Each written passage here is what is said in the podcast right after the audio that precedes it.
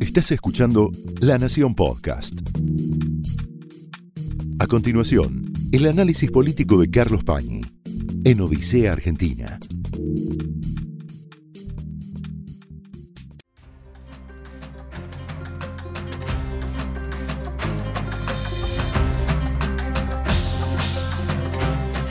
Muy buenas noches, bienvenidos a Odisea.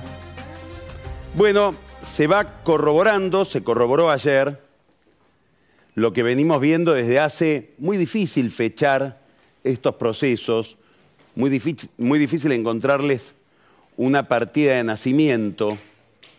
Podríamos decir probablemente que hay un cambio en cámara más o menos lenta en la Argentina, en el mapa político de la Argentina, desde la segunda mitad del año 2020.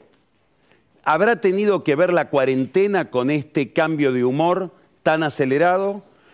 ¿Cuántos factores inciden en él? Seguramente una crisis económica muy larga, un estancamiento demasiado prolongado. Lo cierto es que ya hubo manifestaciones muy expresivas, muy contundentes de este cambio, no en la figura, sino en el tablero del juego, en las elecciones de 2021, cuando empezó a achicarse la representación existente, pierden votos lo que en aquel momento era el Frente de Todos y Juntos por el Cambio.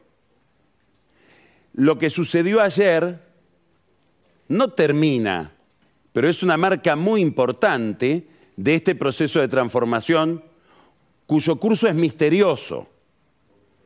Hoy vamos a hablar centralmente de este tema con Jorge Liotti, que es el autor intelectual de la sección política en el diario La Nación y viene de escribir un libro que hoy cobra más actualidad que en el momento en que lo publicó, acerca de esta encrucijada que él se pregunta en el título del libro si será o no la última encrucijada de la Argentina. Es decir, estamos preguntándonos qué sentido tiene esta configuración nueva, este cambio tan rotundo en la política argentina, que se expresó en la abstención en todas las provincias, en la abstención de hace dos años, y se expresó en el creciente atractivo de una figura inesperada hace algunos años, sorprendente, que es Javier Milei.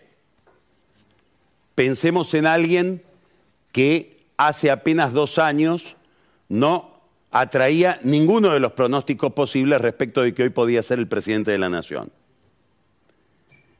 La contracara de este fenómeno es una derrota importante primero del peronismo.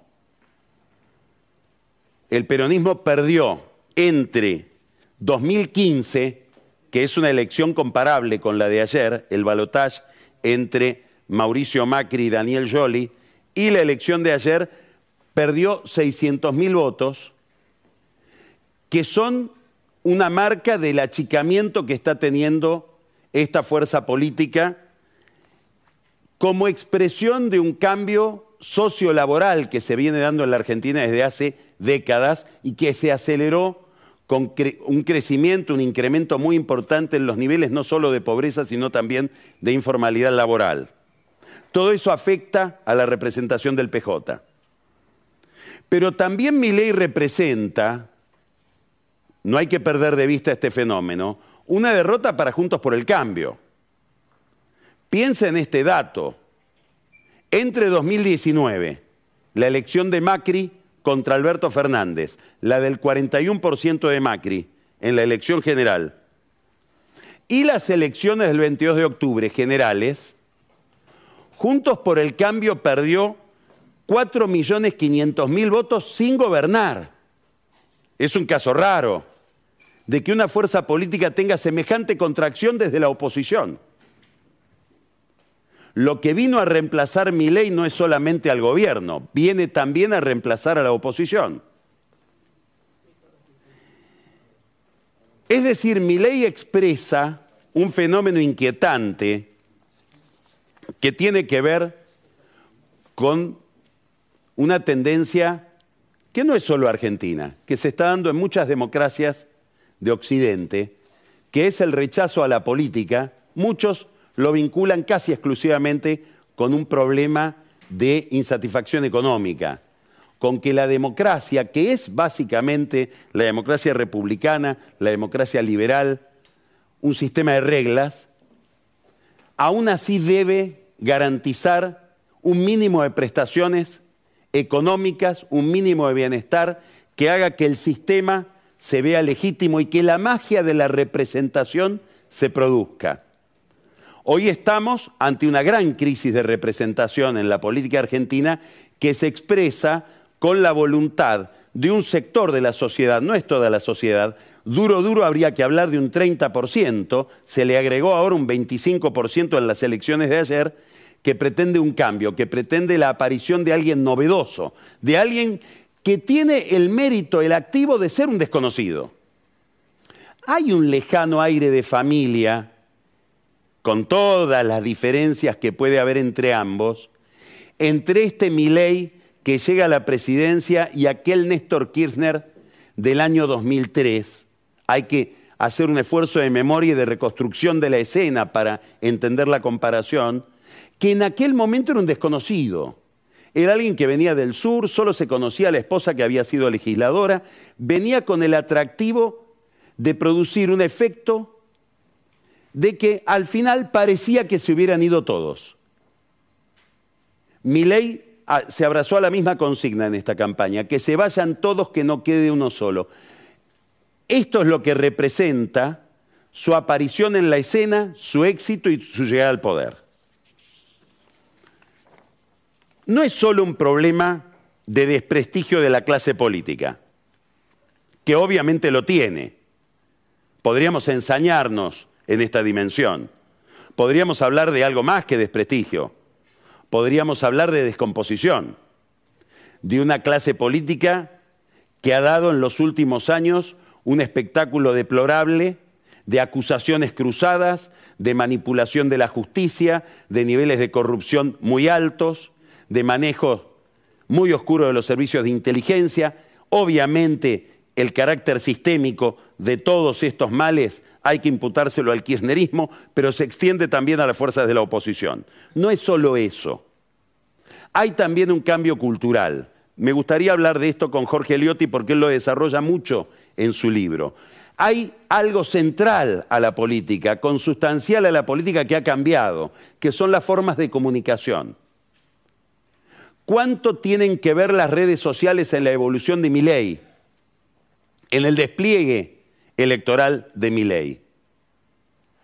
Un candidato que no solamente pudo prescindir de un partido, también en alguna medida Macri prescindió de un partido y de una organización política, pero pudo prescindir de algo a lo que Macri estuvo atado, que es la inserción territorial.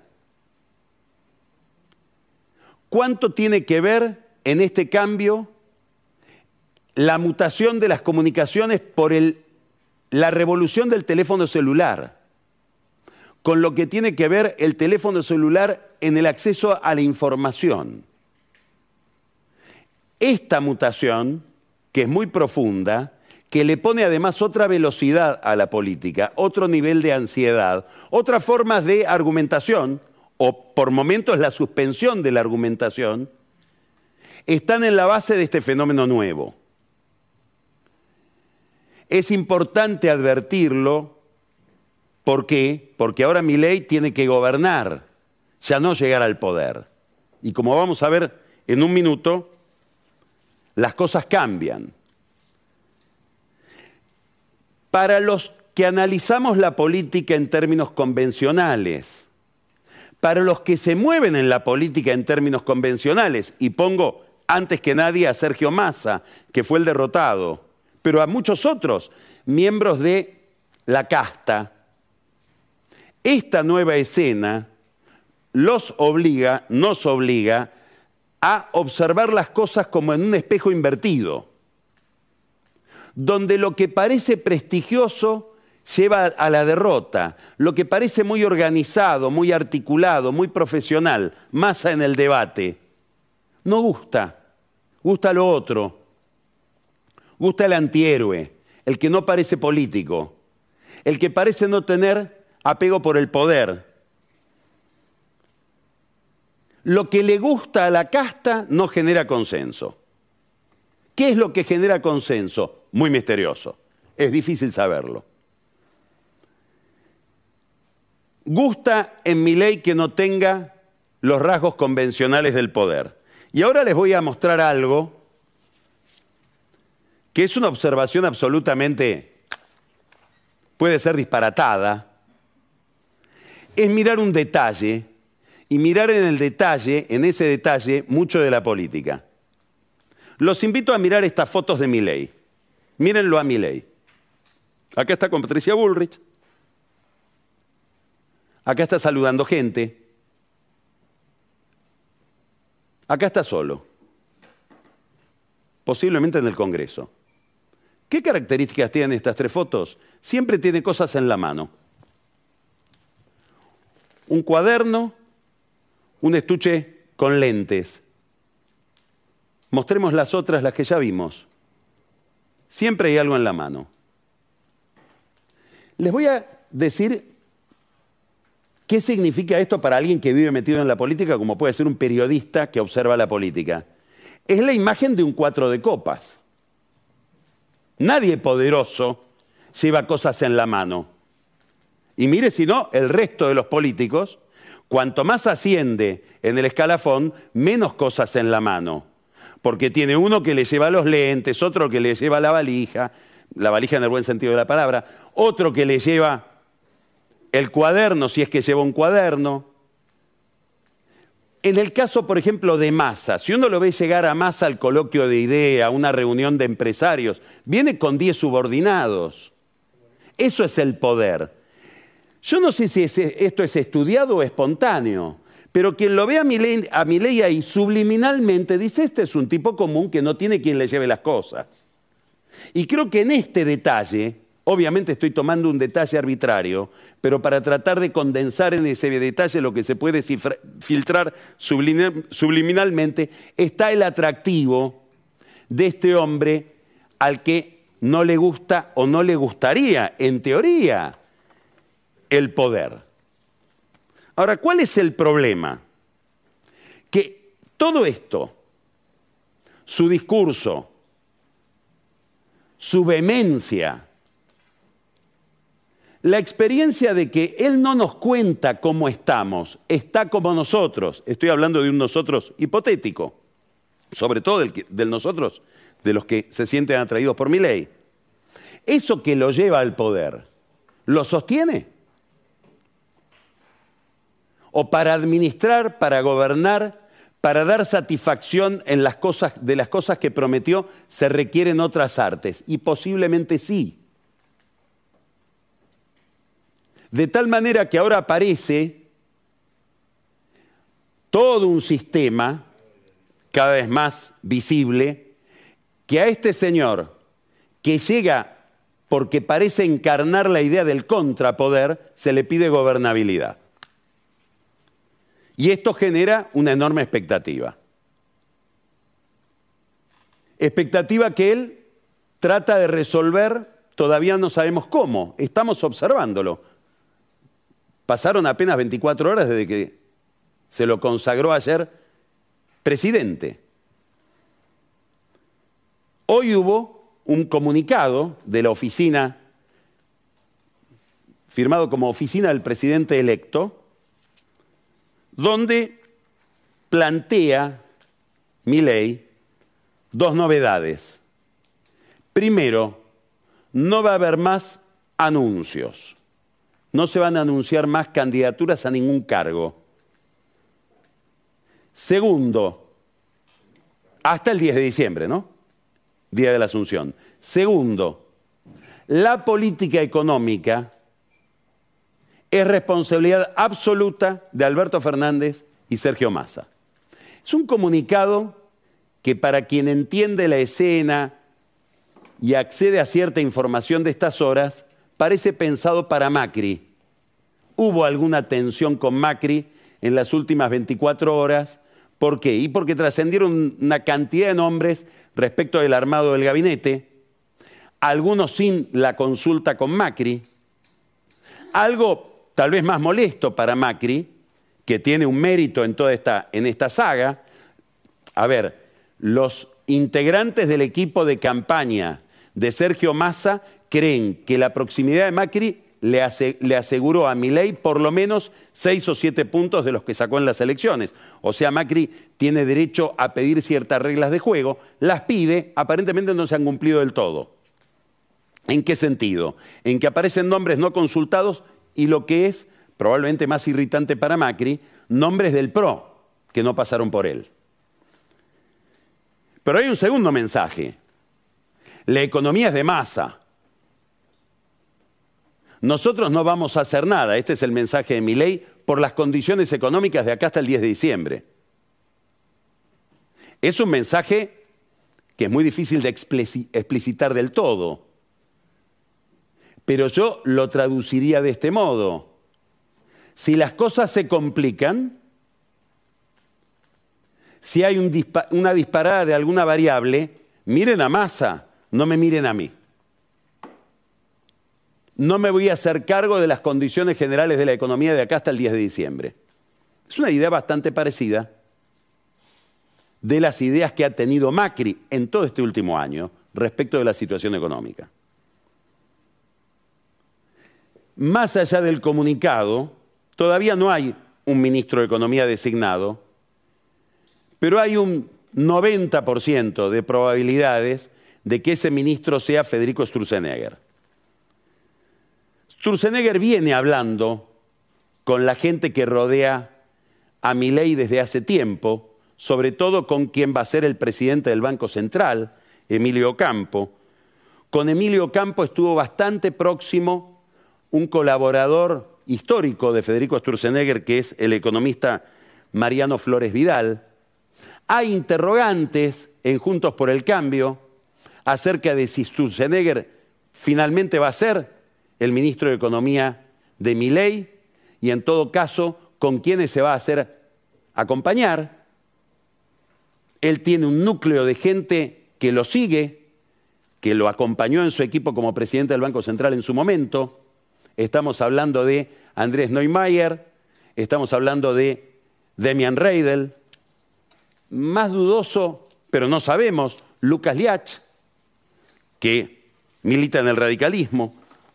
Es decir, los que están cerca de mi ley hoy miran a Sturzenegger como el que tiene que hacerse cargo de la política económica. Los que conocen a Sturzenegger, si uno les pregunta, bueno, ¿y qué significa Sturzenegger en el Ministerio de Economía?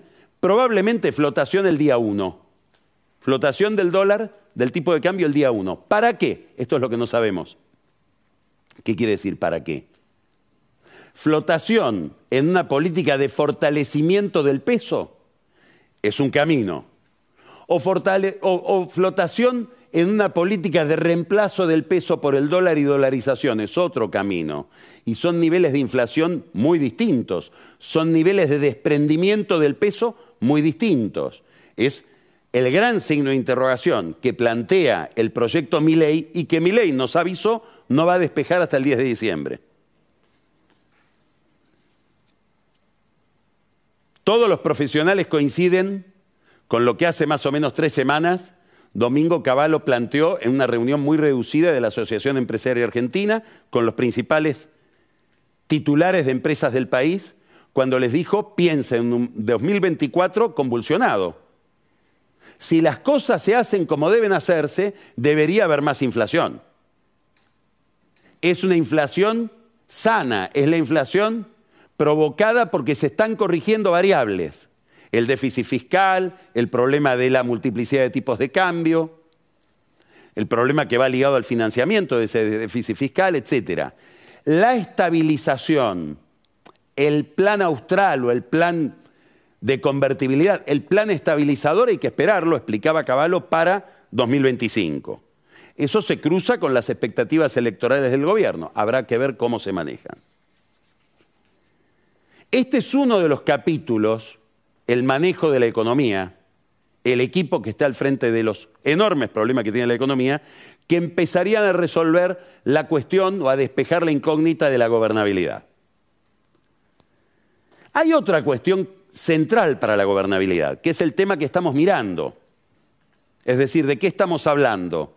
De cómo este señor Milei, que llega impulsado por una oleada medianamente anárquica, logra un sistema de poder para poder resolver las cosas que le pide esa oleada.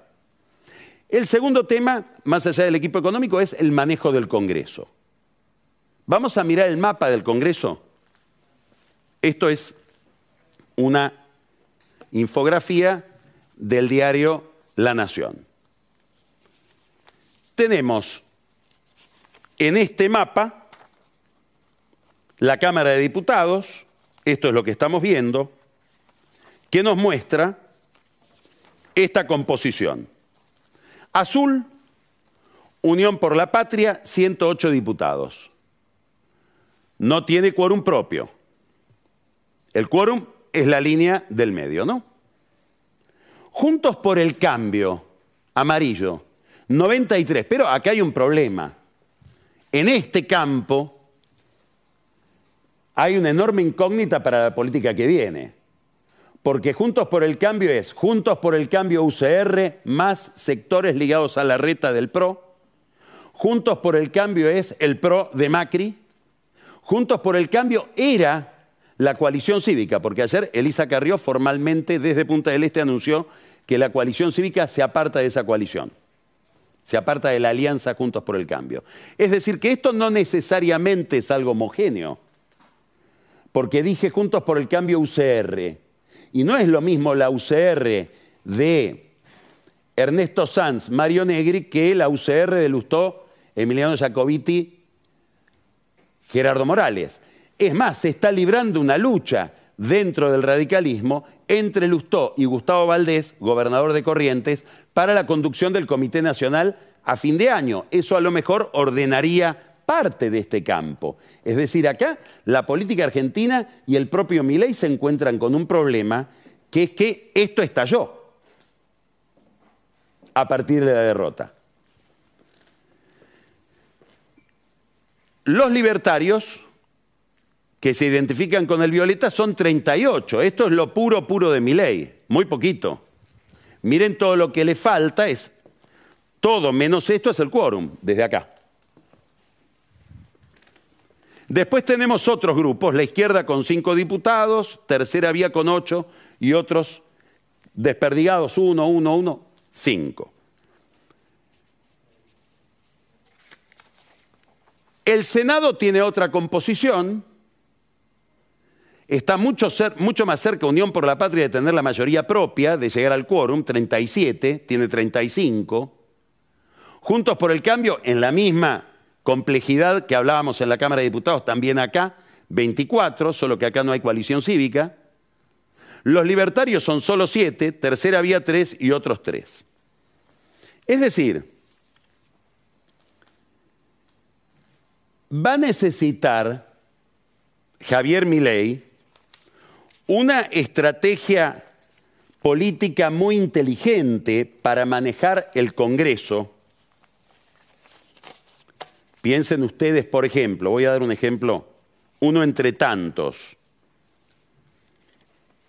Federico Sturzenegger tiene una especie de, no una especie, un diagrama de Excel con infinidad de reformas administrativas para desregular sectores de la economía que dependerían algunos de leyes del Congreso, muchos de ellos. Los tiene organizados por jerarquía, por materia, los colores según el grado de complejidad y de importancia de cada reforma. En la cabeza de mi ley lo lindo sería borrar todo eso de un plumazo, pero está este problema que estábamos mirando, la complejidad del Estado. Para alguien, para un presidente que no se ha manejado dentro del Estado y por eso gusta tal vez no hubiera llegado sin ese defecto que es una virtud para la forma en que llegó. Ahora, para manejar este problema, que es el déficit parlamentario, se requieren dos dos figuras, dos piezas coordinadas. Y hay que mirar cómo esto se constituye. Un ministro del Interior, que va a ser Guillermo Francos, alguien que viene de la política, muy ligado, podríamos decir, al universo en sentido muy amplio de Daniel Joly, y un presidente de la Cámara que constituye un eje con el ministro del Interior. ¿Por qué tiene que constituir un eje? Porque las leyes no se negocian solo en el Congreso, se negocian también y a veces principalmente en diálogo con los gobernadores. Entonces, para la gestión de leyes y la marcha de las reformas y el funcionamiento de la administración es muy importante la figura del ministro del Interior asociada a la figura del presidente de la Cámara de Diputados. Para la presidencia de la Cámara de Diputados, Milei piensa en Florencio Randazzo, ya lo dijo. Es decir, piensa en un peronista que le abra un camino en otra dirección de la coalición muy tenue, muy provisoria que tiene armada con Macri. Retrocede varios casilleros Cristian Ritondo, que era el hombre que quería ver Macri ahí. Ahora, Randazzo que tiene una enemistad muy grande con el kirchnerismo, es decir, de entrada ya no cuenta con esos 109 votos de Unión por la Patria, proviene de una bancada de ocho diputados. Quiere decir que para llegar a la mayoría que lo tendría que designar presidente de la Cámara, necesita que mi ley le constituya esa mayoría desde la presidencia. Es decir, Randazzo sería un presidente de mi ley, no de los diputados. Sería de los diputados, pero inducido, sostenido por mi ley. Y esto le da, o le daría a la presidencia de la Cámara un perfil. No sería un representante del Congreso delante del Poder Ejecutivo, sino que sería el gestor de las leyes de mi ley en la Cámara de Diputados y en el Congreso. Y acá hay una pregunta para hacerse. ¿Es Randazo alguien que está convencido del tipo de orientación económica que le quiere imprimir mi ley a su gestión como para gestionar esas leyes dentro sobre todo del peronismo y en combinación con el ministro del Interior, con los gobernadores de las provincias? Este es un tema importante que no es de forma, es de contenido. Randazzo tiene una buena relación con Milei, forjada en que los dos convivieron en la Cámara de Diputados, hablaron mucho más de lo que se sabe durante todo este tiempo, sobre todo por la campaña de Milei en la provincia de Buenos Aires, es una figura clave hoy. Ahora, es más Randazzo que Randazzo, es también Schiaretti, porque no hay que olvidarse que fue el candidato a vicepresidente de Juan Schiaretti. Y ahí mi ley está mirando un distrito clave, Córdoba. Schiaretti y Martín Yarlora, el nuevo gobernador de Córdoba. En Córdoba, ley sacó 75% de los votos. Massa sacó 25%. Massa suponía que para ganar la elección debía llegar más o menos a 32-35% de los votos en Córdoba. Le confió esa tarea a Juanjo Álvarez. ¿Fracasó Juanjo Álvarez? Según como uno mire los números, no. ¿Por qué? Porque Massa en esta elección de ayer, respecto de lo que sacó en la general, subió 12 puntos en Córdoba. Es decir, mirado en términos aislados, tuvo un éxito en Córdoba.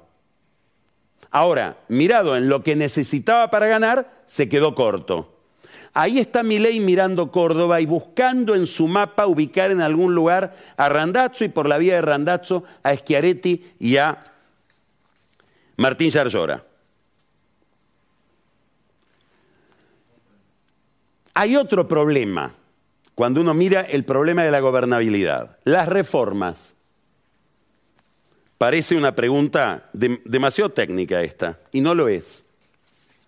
Hay que mandar muchas leyes ¿O hay que mandar tipo aquel Roberto Dromi de los años fines de los 80 con Menem, una ley ómnibus, gran reforma del Estado donde se reforma todo ahí adentro?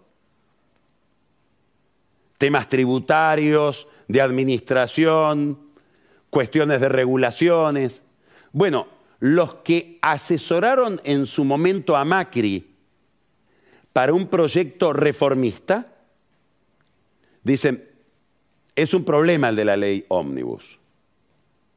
¿Por qué? Y porque se abre otro frente para la gobernabilidad, lo sufrió Macri, vamos a ver qué hace mi ley, que es el frente judicial. Mi ley ya designó, ya nominó a su ministro de Justicia, confirmando lo que se sabía, Mariano Cunio Libarona, un penalista. Vamos a ponerlo en términos un poco más o menos simpáticos, el penalista de la casta, que tiene un vínculo con Milei, forjado allí donde Milei parece haber realizado su experimento de socialización más importante, la Corporación América de Eduardo Arniquian. Durante muchísimos años, hasta ahora, Cuneo Olivarona fue el principal abogado penalista de la familia Urnequian. Bueno, Cuneo Olivarona va a tener un problema central. No es el fuero penal federal que él conoce como la palma de su mano, Comodoro Pi. No, el problema va a estar en el contencioso administrativo. Son nombres de jueces que uno no registra demasiado, pero son los jueces que deciden ante una medida determinada de estabilización económica, de reforma de un mercado, de modificación de un sistema monetario, si le da la razón o no a esa ONG desconocida que se presenta reclamando por un derecho. Vamos a ver mucho de esto. Hay alguien al lado de mi ley estudiando algo que parece muy cifrado, pero puede ser estratégico la viabilidad judicial, por ejemplo, de todo ese gran paquete de reformas que tiene pensado Federico Sturzenegger. No sabemos, pero sería clave, porque uno de los frentes que tiene que enfrentar cualquier programa de reformas y de estabilización de la economía en la Argentina, y, mucho más uno tan ambicioso como el de Miley, que hoy prometió ya privatizar todo el sistema de medios públicos, es el frente judicial, no solamente el frente parlamentario. Ahí va a haber otro abogado importante, muy controvertido, Santiago Viola, es el apoderado de mi ley, le piensan dar a Viola, que ha tenido problemas penales muy graves, o la Secretaría Legal y Técnica o la Procuración del Tesoro, es decir, la jefatura de los abogados del Estado, que es el lugar donde hay que litigar en tribunales cuando se traban esas reformas administrativas. Acá tenemos otro nombre importante. Ya están definidos otros cargos. Guillermo Ferraro, ministro de Obras Públicas, muy importante para el esquema de poder de Miley, porque es a quien Miley le debe todo el proceso de fiscalización, la conducción de la fiscalización en la elección de ayer en todo el país. Ferraro es un hombre que viene de la política. Si uno mira unas décadas atrás era una figura muy relevante en el entorno de Antonio Cafiero. Y fue, miren lo que son las, las casualidades o las coincidencias, el dirigente político de San Isidro, que le dijo a esa pareja de jovencitos que estaban desesperados por obtener el poder y querían saber, recién casados, dónde radicarse para que la carrera sea más rápida, vayan a vivir a Tigre. Sergio y Malena. Porque en Tigre no hay peronismo, en Tigre hay un partido vecinal y ustedes pueden reemplazarlo. Ferraro, que ahora fue el hombre clave para que Milei le gane a ese jovencito Massa, ya crecido en años, candidato a presidente. Hay una ficha muy importante que está a punto de despejarse. Es una carta que se está dando vuelta, probablemente se dé vuelta, se termine de dar vuelta en las próximas 48 horas. La conducción de IPF que va a ir para un experto en petróleo y gas, sobre todo en producción. Se llama Horacio Marín. Es un hombre con mucha trayectoria en el mercado de los hidrocarburos, en el mercado de la energía. Milei ya le ofreció el cargo, se lo ofreció también Eduardo Rodríguez Quirilo, que sería el encargado de energía, quien ha estado encargado de energía hasta ahora al lado de Milei y probablemente Horacio Marín llevaría para el área de finanzas de IPF, que es crucial por los problemas de deuda de IPF, a Matías Tamburini, que es un experto en finanzas, que en su momento tuvo responsabilidades en Estados Unidos en el Deutsche Bank. Hay otro frente sumamente relevante, con una agenda muy complicada, que es la Cancillería. Ahí va Diana Mondino, también eso está descartado, está decidido. Bueno, ¿por qué es un tema importante? Porque las relaciones internacionales entre países se han vuelto facciosas. ¿Qué quiere decir esto? Que por momentos prevalecen las simpatías ideológicas, los alineamientos de facción política por sobre los intereses del Estado. Y esto complica las relaciones entre Estados. Podemos dar muchos ejemplos, pero en el caso de Milei vamos a dar dos ejemplos. Uno eminente, que es el vínculo de Milei, con Jair Bolsonaro y con el hijo de Bolsonaro, Eduardo Bolsonaro. Y con quien fue canciller de Bolsonaro por un tiempo, Ernesto Araújo, que ayer saludaba desde el búnker del cierre de campaña de Milei. Mire este video que hoy publicó, que hoy divulgó Jair Bolsonaro, expresidente de Brasil, en Brasil, hablando con Milei. Presidente, ¿cómo está? Hola. Gracias, tudo bem? Parabéns aí, estou muito, feliz aqui. Vamos, felices, felices demás, felicitaciones.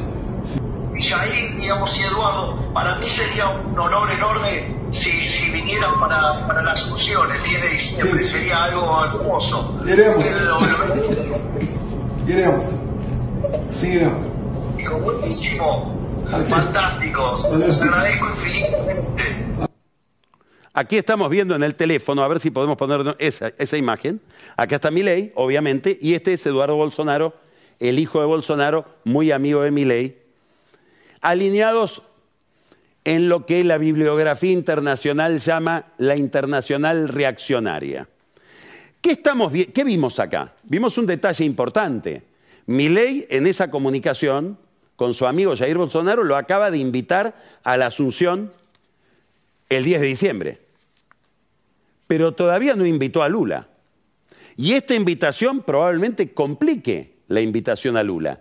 Lula emitió un tuit ayer muy correcto, muy aséptico. La democracia es la voz del pueblo y ella debe ser siempre respetada. Mis felicitaciones a las instituciones argentinas por la conducción del proceso electoral y al pueblo argentino que participó de la jornada electoral de, de forma ordenada y pacífica. Le deseo buena suerte y éxito al nuevo gobierno. La Argentina es un gran país y merece todo nuestro respeto. Brasil siempre estará a disposición para trabajar junto con nuestros hermanos argentinos. No nombra a Milei, no felicita a Milei, felicita al nuevo gobierno. Está en el límite de felicitar a Milei un empujoncito más y lo felicita. Lo que hizo Milei invitando a Bolsonaro es dar un empujón para atrás. No, no olvidemos que la relación, a ver si hace falta recordarlo, Lula-Bolsonaro no puede ser peor porque Lula le imputa a Bolsonaro, con bastante razón, una movilización a pocos días de su asunción en Brasilia, el 8 de enero, para prácticamente voltearlo tomando los tres poderes del Estado. Este contexto que estamos reconstruyendo explica esta noticia de quién es la mano derecha de Lula en materia de política exterior en el Palacio de Planalto, es decir, en la Casa de Gobierno. Es Celso Amorín. Hoy, Vela Megale, periodista de O Globo, cita estas declaraciones de Amorín. Lula no debe ir a la toma de posición de mi ley y esperamos que la relación de Estado prevalezca. No dice que no va a venir. Habría que apostar a que tal vez venga. Pero hoy lo que dice Celso Amorín, en este contexto no debería venir. Estamos hablando de una tensión de un vínculo estratégico para la Argentina. Ahí se está moviendo Hoy dije que Guillermo Francos, el futuro ministro del Interior, pertenece a un universo muy ligado a Daniel Jolie. El que se está moviendo probablemente mucho para que Lula venga y poder recomponer este vínculo es el propio Jolie. No me extrañaría que Jolie siga siendo embajador de la Argentina en Brasil. Pero este es un tema importante para Diana Mondino, para la nueva canciller. Y habrá que ver si se produce una mejora en este vínculo. Habrá que ver qué papel juega el argentino que más gravita en la cabeza de Lula, Alberto Fernández. El 6 y el 7 de diciembre, días antes de irse, Fernández y Juan Pablo Cafiero tienen que participar en Río de Janeiro de una reunión de presidentes y cancilleres del Mercosur. Se, celebra en Río de Janeiro porque la presidencia pro tempore hoy del Mercosur está en manos de Brasil. Acá tenemos una película todavía no cerrada, inquietante, abierta. Algo parecido pasa con Estados Unidos, no con esta intensidad, no con esta gravedad, pero he sabido que Milley tiene un alineamiento muy fuerte en la misma sintonía ideológica que con Bolsonaro con Donald Trump. Todo este juego internacional tiene manifestaciones muy expresivas, muy enfáticas, por momentos muy por fuera de lo que sería el ritual del Estado. Miren estos tweets encadenados, X, ¿no? Gustavo Petro, presidente de Colombia, de izquierda, dice, ha ganado la extrema derecha en la Argentina, es la decisión de su sociedad. Triste para América Latina y ya veremos. El neoliberalismo ya no tiene propuesta para la sociedad. No puede responder a los problemas actuales de la humanidad. Es una afirmación curiosa para decir que ganó en la Argentina. Nayib Bukele, nada menos. Ahora dilo sin llorar, le dice, y se le mata de risa. Este intercambio es un signo de los tiempos, del nivel en el que está la política internacional, el nivel de agresividad y de alineamientos facciosos. Todo esto es materia para alguien que no conoce de política exterior, conoce casi nada, que es Diana Mondino, asesorada ahora por un equipo de embajadores ligados a Milei y también ligados a Macri, entre ellos el ex canciller Fori. Este es el mapa del oficialismo que viene, que dialoga con el mapa que queda del peronismo, con un masa que sigue siendo un signo de interrogación, porque lo que hemos visto ayer es un masa derrotado, pero lo que vimos durante todo este tiempo es un masa muy competente desde el punto de vista político y con una voluntad de poder que probablemente supere a la de Néstor Kirchner, que fue alguien, digamos, que marcó un pico en lo que es la voluntad de poder. Es decir, que no podemos descartar que Massa sea un actor importante en la escena peronista de los próximos años. Sorprendió su derrota. Ninguna encuestadora logró pescar la diferencia que iba a haber entre Milei y Massa, salvo una, Wonder. La detecté hoy. Consultora Wonder tuvo fama siempre de ser la consultora de cabecera de la Embajada de Estados Unidos. Milei 55, Massa 45. La pegó días antes de la elección, la semana pasada. Wonder creo que la conduce Carolina Yeyati. Esta diferencia es una diferencia muy importante, que produce ruido dentro del peronismo. Entonces, estarán haciendo en algún momento el balance de la campaña, el balance del gobierno de Alberto Fernández, las razones de la derrota.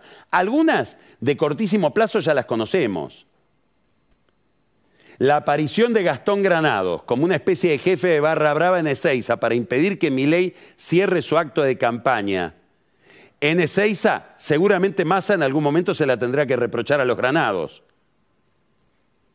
que quieren tener el control físico de ese feudo, hasta el punto de querer intervenir ahora la, Universidad Provincial de Ezeiza. Están esperando un decreto del Poder Ejecutivo para que antes de que se vaya Alberto Fernández les deje también a ellos la llave de una universidad que no controlan.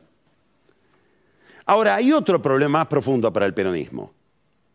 Y vamos a mirar este problema antes de ir a la charla con Jorge Liotti. Vamos a recurrir una vez más al Instituto Universitario CIAS, que conduce Rodrigo Sarazaga.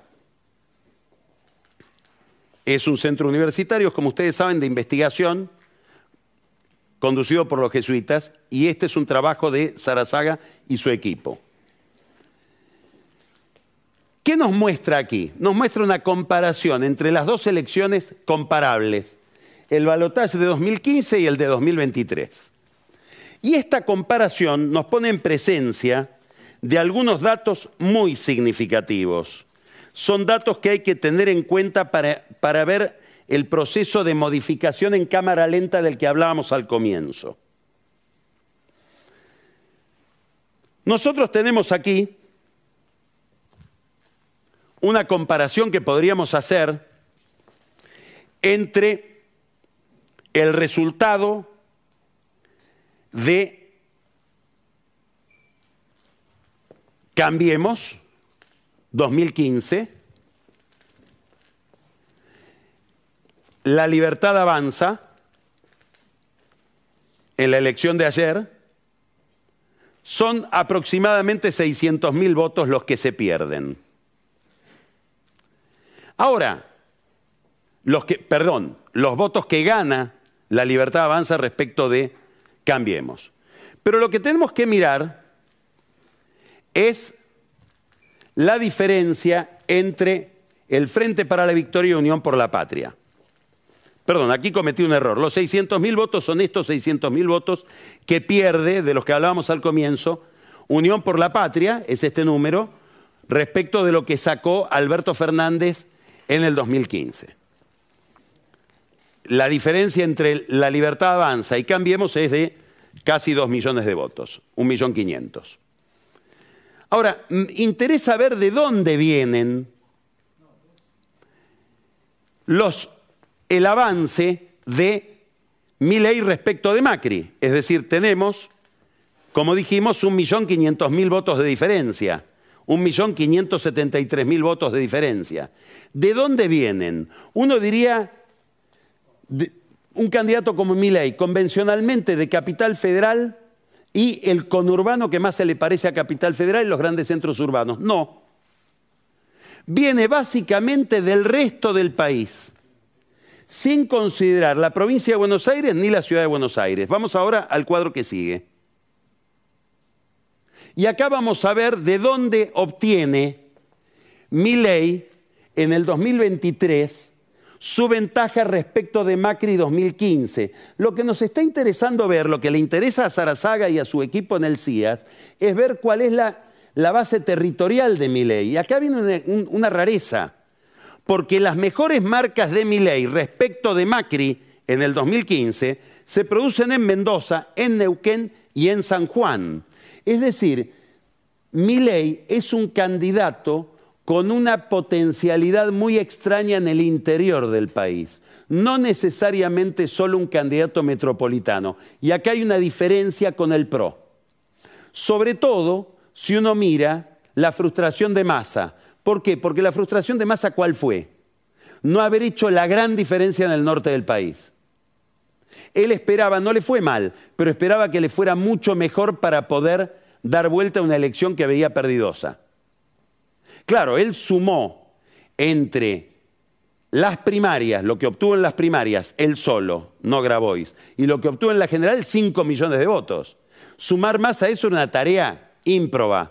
Él dice, los voy a sumar algo en Córdoba, sumó pero no tanto, en el norte tampoco. Y ahí hizo grandes elecciones Milei. O sea que estamos con Milei ante un fenómeno interesante, novedoso, que es un candidato no peronista, con arraigo en el interior y que en alguna medida le quita votos al peronismo. Esta es una transformación profunda.